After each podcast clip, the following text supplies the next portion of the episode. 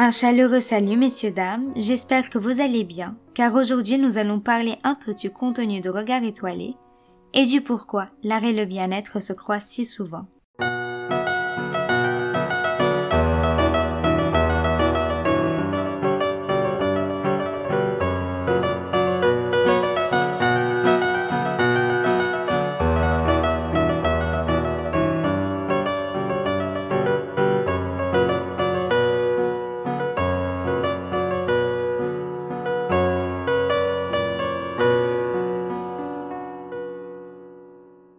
Le bien-être en soi serait le fait d'être bien dans sa peau. C'est un état général de satisfaction, de santé mentale et physique, et de bonheur. Il englobe divers aspects de la vie d'une personne comme ses relations interpersonnelles, sa qualité de vie, sa satisfaction au travail et son épanouissement personnel.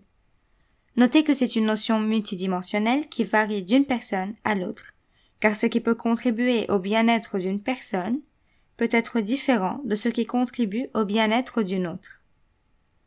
Je crois fermement que nous avons beau être écrivain, peintre, musicien ou autre, en tant qu'artiste, notre plus grande œuvre d'art est nous-mêmes.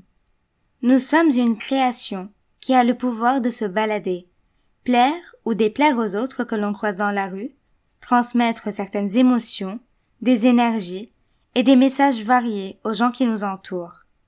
Nous faisons parler de nous et des fois nous choquons. Il y a des jours où on inspire notre entourage et d'autres aussi où on dérange. Nous sommes une œuvre d'art qui se déplace et qui parle. En même temps, tout comme une œuvre d'art, nous sommes nous-mêmes poussés à agir et à changer selon les circonstances. Tout comme l'étoile inspirée par les guerres et les moments historiques, ou les chansons inspirées par l'amour et la tristesse, nous prenons de la vie et lui redonnons de l'art.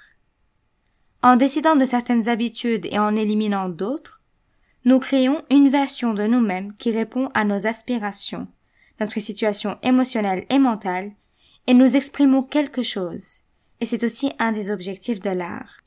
En choisissant comment nous allons nous habiller, nous façonnons notre image esthétiquement, telle une toile qui sera exposée dans le musée qu'est la vie du quotidien.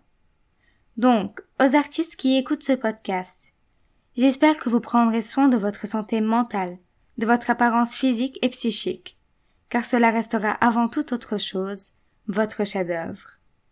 Et quant aux personnes qui ne se considèrent pas vraiment comme artistes, car ils ne pratiquent pas d'activité artistique en particulier, vous êtes libre d'être et de faire ce qui vous plaît et vous passionne.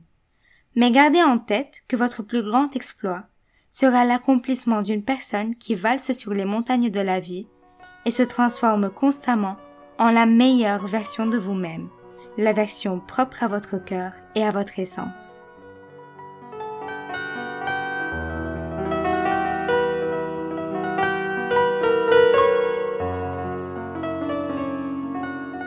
Merci pour votre écoute et passez une merveilleuse journée.